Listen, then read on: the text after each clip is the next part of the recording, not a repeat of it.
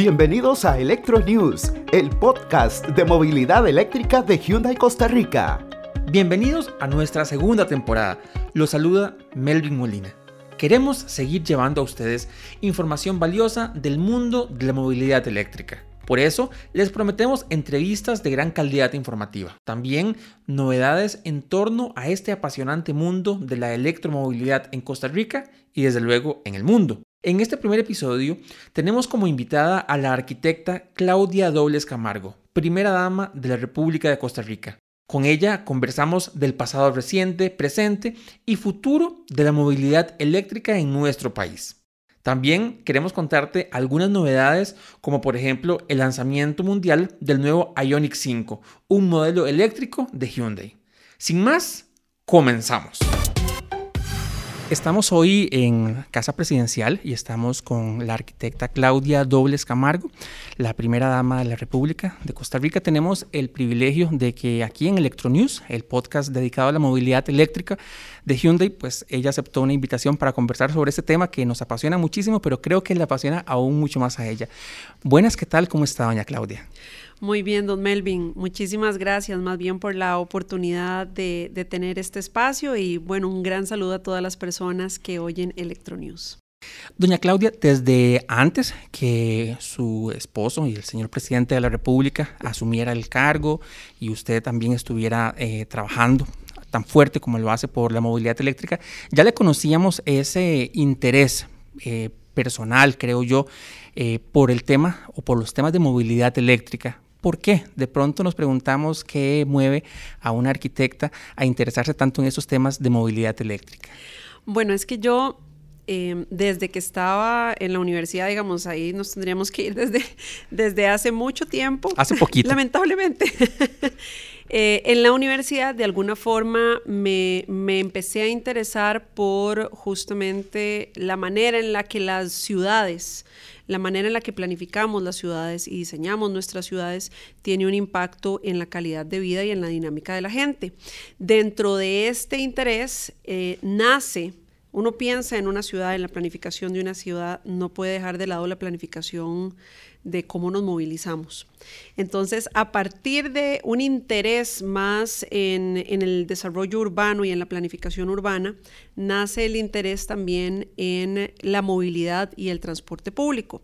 Y a partir de que uno se empieza a meter en ese mundo y a eso le, le suma componentes propios de Costa Rica, como que Costa Rica tiene una matriz eléctrica prácticamente 100% renovable, tenemos las condiciones como país, la identidad país está totalmente ligada a las energías limpias.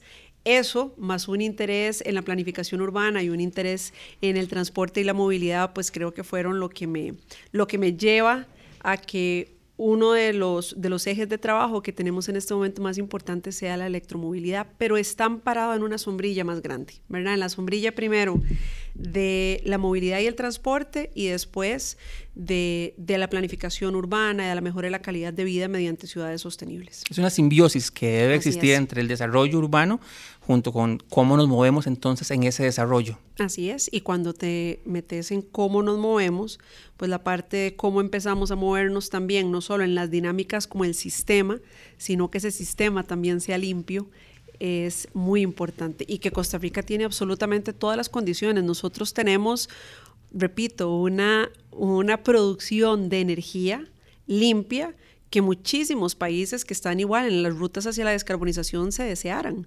Entonces tenemos que apalancarnos en eso, tenemos que aprovecharlo, sobre todo también porque está muy, muy relacionado y alineado con nuestra identidad país. Doña Claudia, la ley 9518, que si por alguna razón todavía alguien no la conoce, que es la de incentivos y promoción para la movilidad eléctrica, creo yo, eh, y lo digo como usuario de un vehículo eléctrico desde hace un par de años, fue un logro para, para el país, para Costa Rica.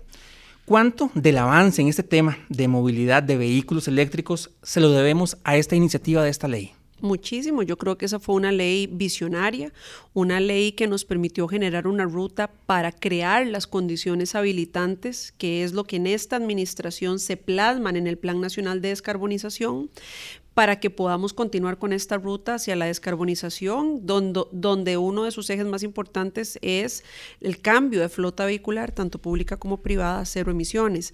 Entonces, definitivamente creo que mucho nace de esa ley, una ley visionaria y que definitivamente le, le, tenemos mucho que agradecer de los logros que hemos, que hemos tenido hasta ahora dentro de otros entusiastas de la movilidad eléctrica existe también un poquito como la duda si para el 2023, cuando hayan pasado unos cinco años de la ley, eh, todos estos beneficios eh, definitivamente van a desaparecer.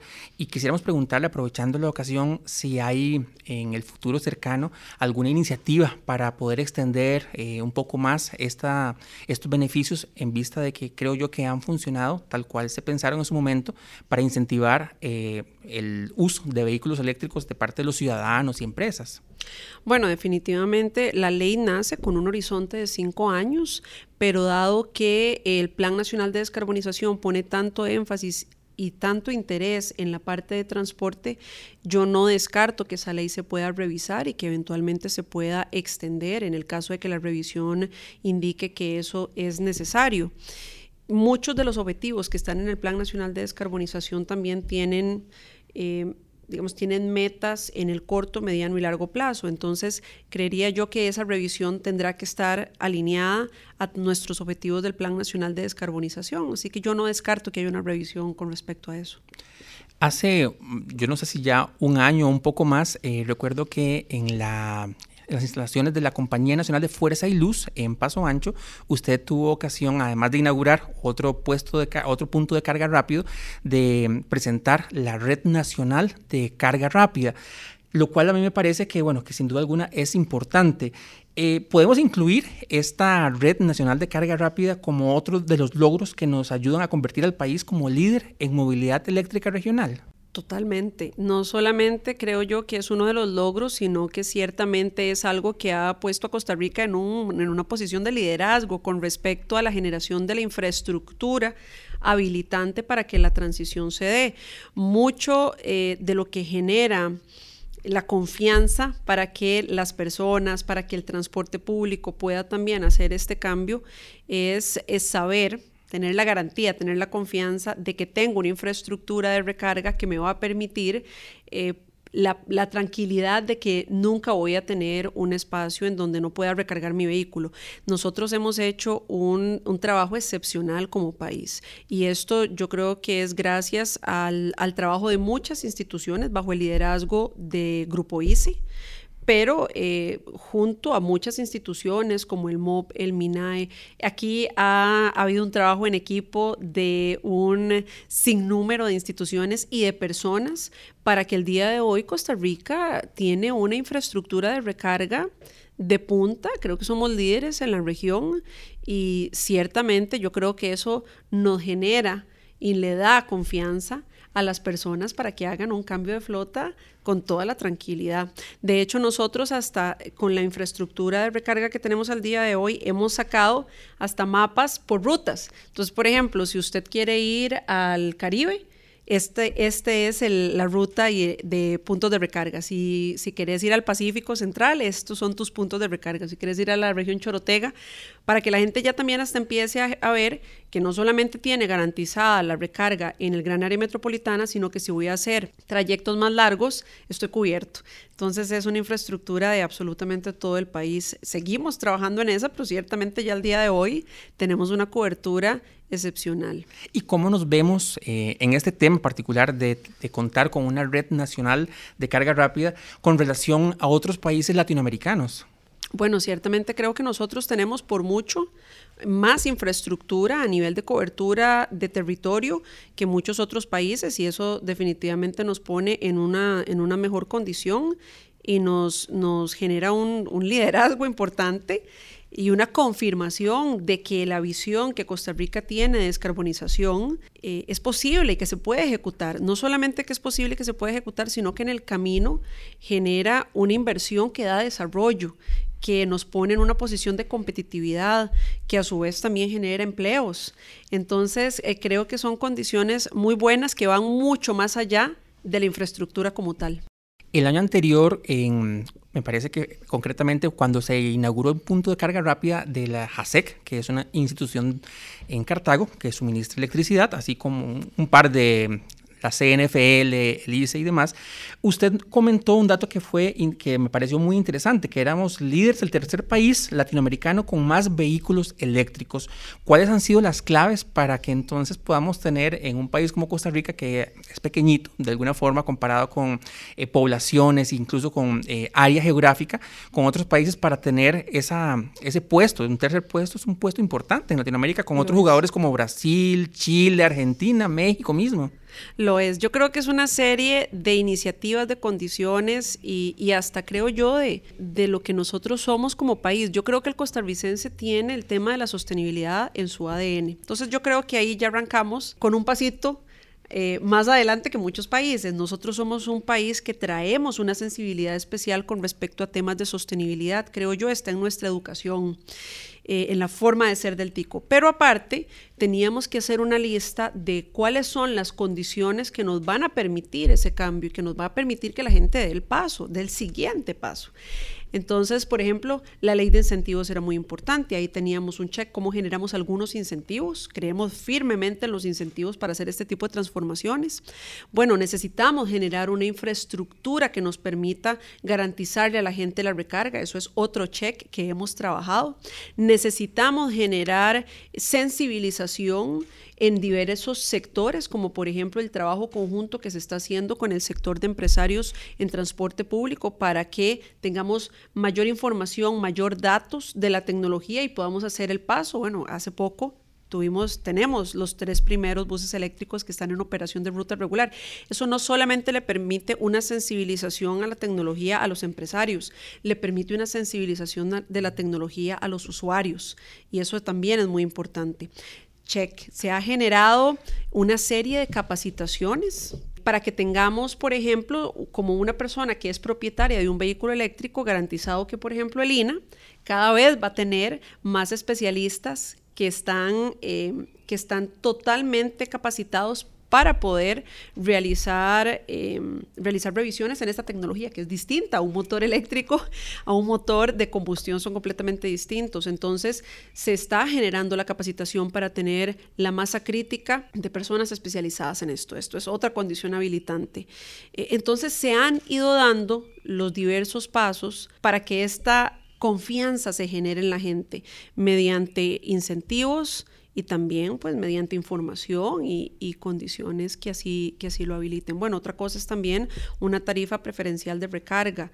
Eh, entonces se ha generado este, este cúmulo, este ambiente para que la gente haga, haga el cambio. Y bueno, creo que la gente además ha respondido muy bien, ¿verdad? A nivel eh, los ciudadanos, porque cada vez, cada vez vemos más eh, automóviles, motocicletas, bicis eléctricas, ¿verdad? Entonces la gente ha dado el paso, ha investigado y creo que eso ha ayudado mucho. Bueno, una cosa, perdona que te interrumpa, una cosa que también es importante, que puede verse menor, pero no lo es, es que normalmente los propietarios de los vehículos eléctricos están orgullosos de ser propietarios de un vehículo eléctrico y eso también queríamos que se viera reflejado en que tuvieran una placa diferenciada.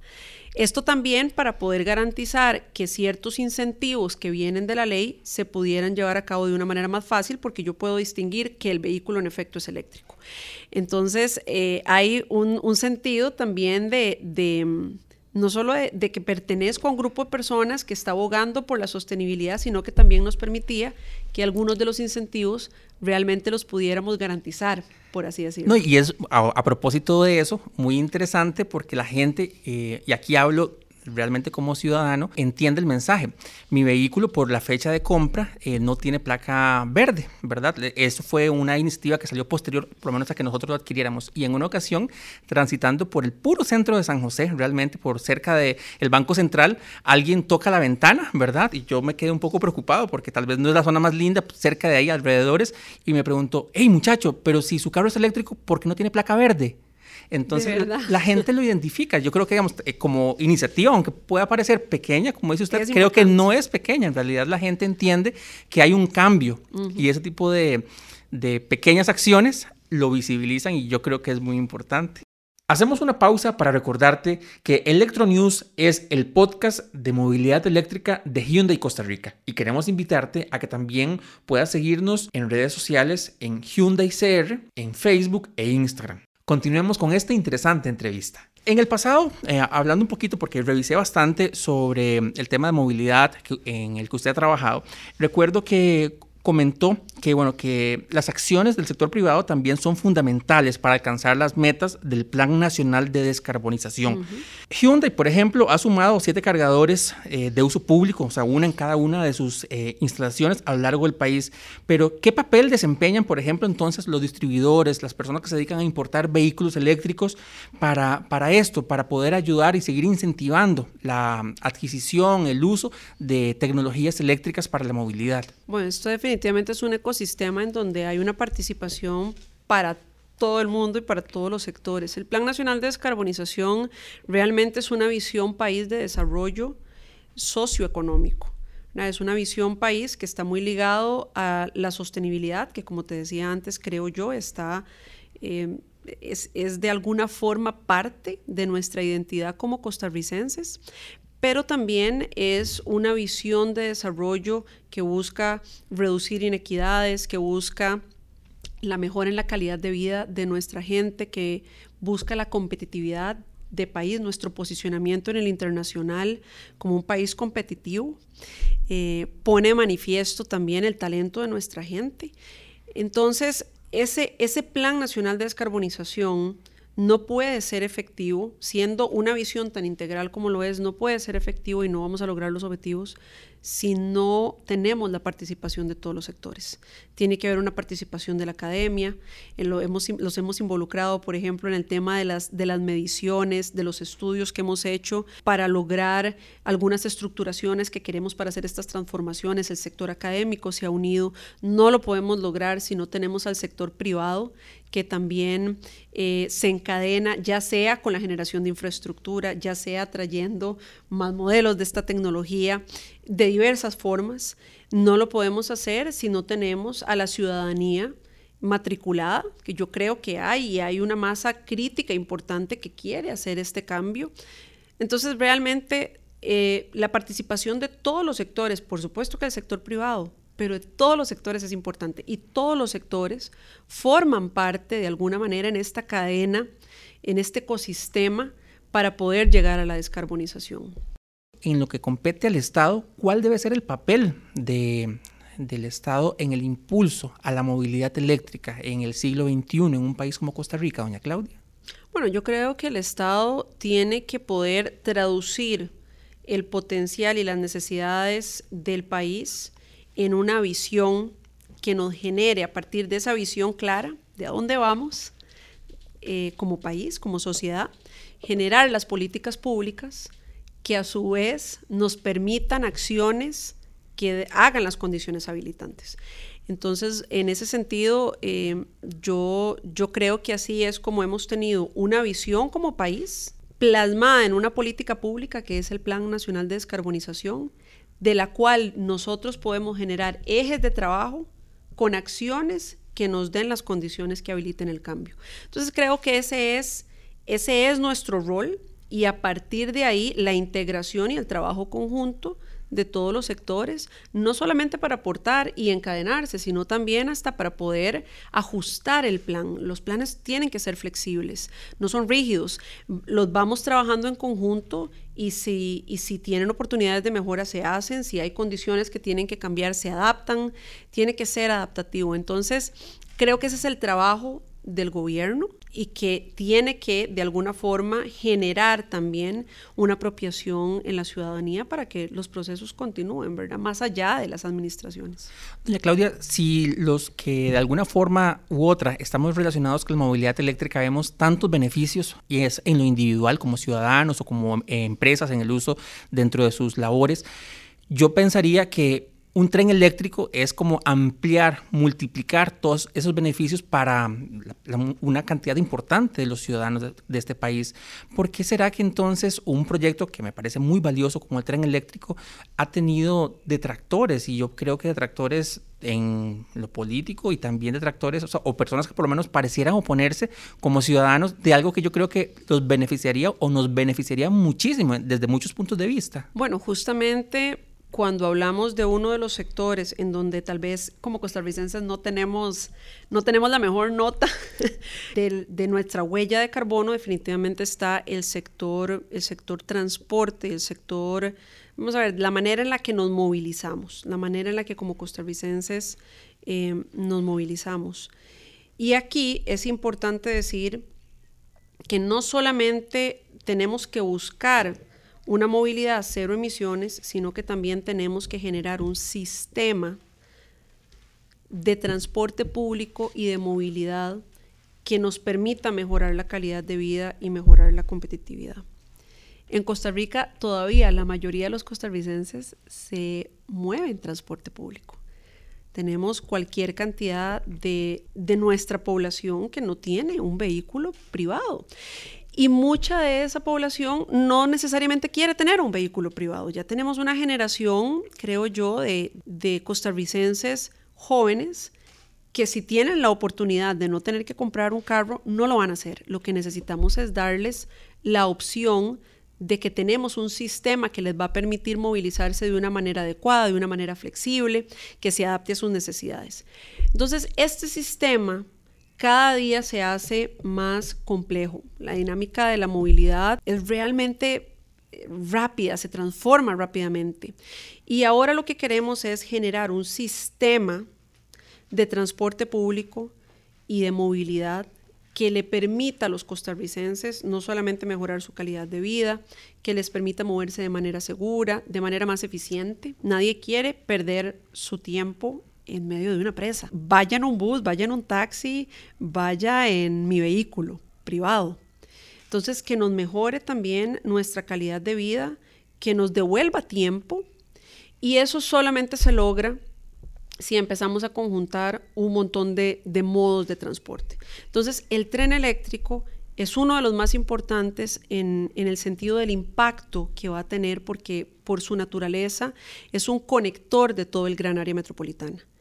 Entonces, como naturalmente conecta todo el gran área metropolitana, se convierte en una especie de columna vertebral para un reordenamiento del transporte público y un generador de puntos de integración, de, nodos de integración intermodal, donde podamos tener una confluencia no solamente de la modalidad del tren, sino de buses, de taxis, de bicicletas, de peatonización y de cómo esto se empieza también a trabajar no solamente desde el gobierno nacional, sino también junto con los gobiernos locales para que la movilidad activa, que mucha de esta movilidad también es propiciada por los gobiernos locales, pueda a su vez ser encadenada. ¿Y por qué tendrá tantos, detractores o algunos detractores, tal vez no cuantifiquemos, pero si yo siento que simplemente, o sea, por todo lado donde se le vea el proyecto a un tren eléctrico, además de que estamos hablando de finalmente tener eh, un tipo de transporte público como en capitales importantísimas de Europa, ¿verdad? Y que no es porque lo tengan en otros países, es porque tiene beneficios.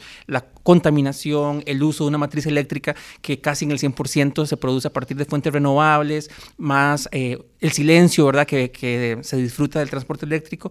Entonces yo, mm, no sé, me cuesta entender por qué, tal vez ustedes que han estado eh, dando la lucha, eh, ¿en, qué han visto ustedes que la gente, dónde, dónde, pega con barrera como para no apoyar más un proyecto tan bueno como este?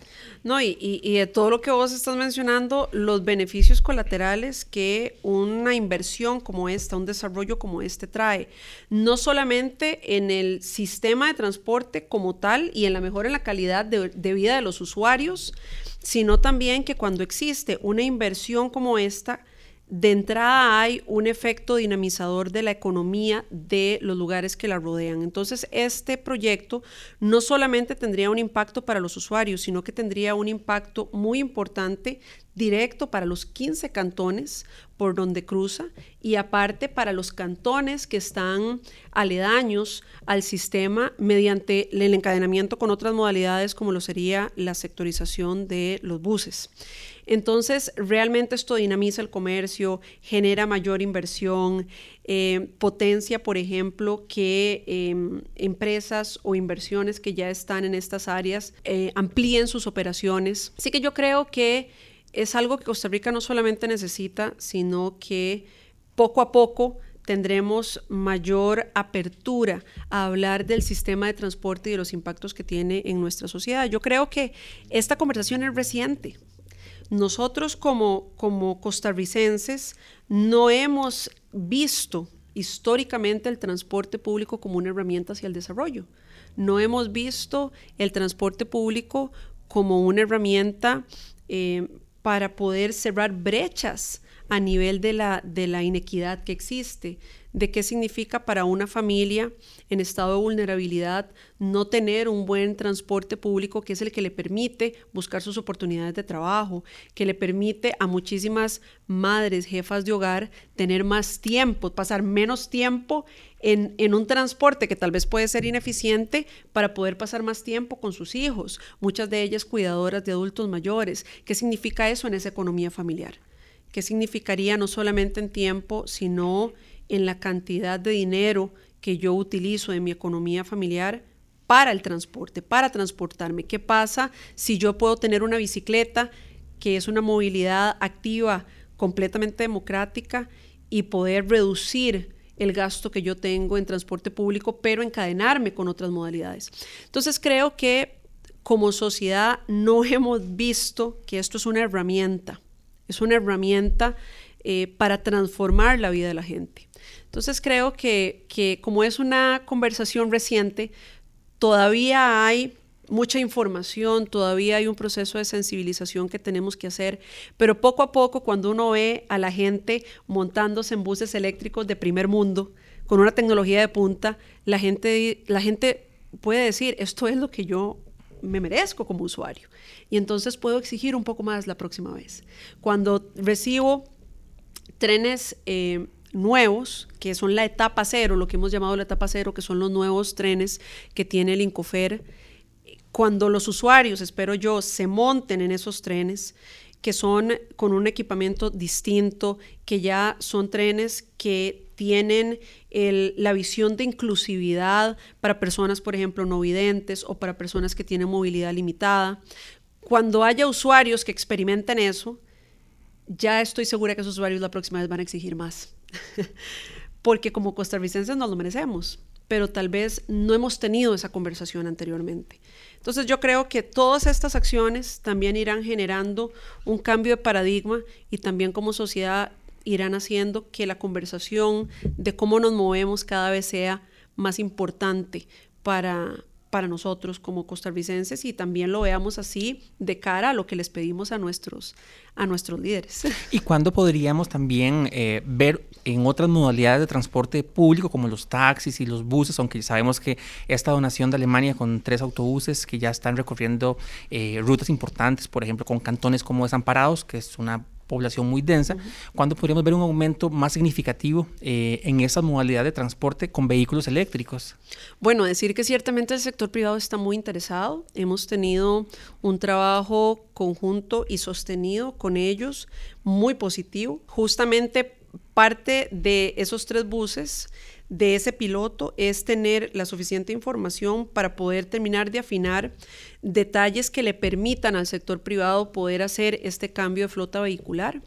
También esto está ligado a un proceso de sectorización que está siendo liderado por el Ministerio de Obras Públicas y Transportes, que nos va a también permitir no solamente una reorganización de las rutas de buses, sino un encadenamiento de, esas, de esa modalidad con, por ejemplo, una modalidad como el tren, el tren que tenemos al día de hoy, que, que tiene operación al día de hoy y cómo también lo vamos encadenando con las iniciativas de los gobiernos locales a nivel de movilidad más activa. Entonces el sector privado ve que esta transformación eh, es buena, que no solamente le conviene a los usuarios, sino que también es buena en el sentido de que entre más bueno sea el sistema, más demanda va a tener y por ende va a ser un sistema más exitoso en su agregado. Así que yo pensaría que, que, esto es un proceso que va a continuar y que definitivamente va a crecer.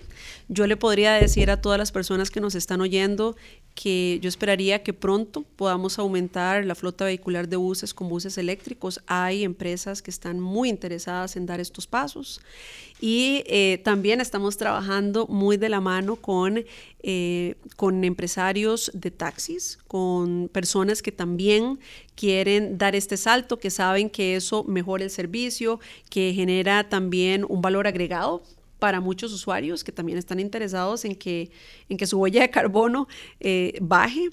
Y yo creo que pronto vamos a poder empezar a ver eh, más unidades eléctricas en el transporte público y que esto es una transformación que diría yo no la va a parar nadie. Y eso es muy bueno. Doña Claudia, para finalizar, me gustaría preguntarle cómo visualiza usted el futuro del país, el futuro cercano en movilidad eléctrica y qué, qué siente usted que va a ser como el aporte principal que el gobierno del presidente Carlos Alvarado y su aporte también le va a dejar a este país.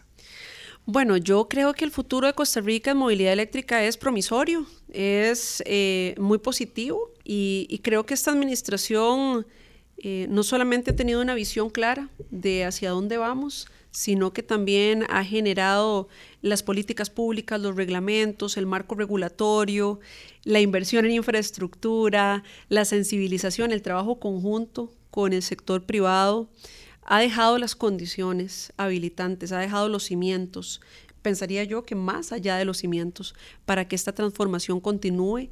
Y yo creo que Costa Rica no solamente está lista, yo creo que muchísimos costarricenses eh, así lo quieren, creen en esto y, y, seguirá para adelante. Y yo creo que Costa Rica continuará confirmando el liderazgo mundial que ya de por sí tiene en esta materia, no solamente de la descarbonización, la sostenibilidad, sino también la electromovilidad. Bueno, queremos agradecerle profundamente, eh, doña Claudia, la arquitecta Claudia Dobles Camargo, primera dama de la República, por abrirnos un espacio en su agenda y poder conversar en Electronews, este podcast de impulso a la movilidad eléctrica de Hyundai Costa Rica, porque creemos que son temas de interés público, creemos que son temas que a muchas personas les nos, nos atañen y nos eh, influenciarán de una u otra forma a futuro y un futuro muy cercano.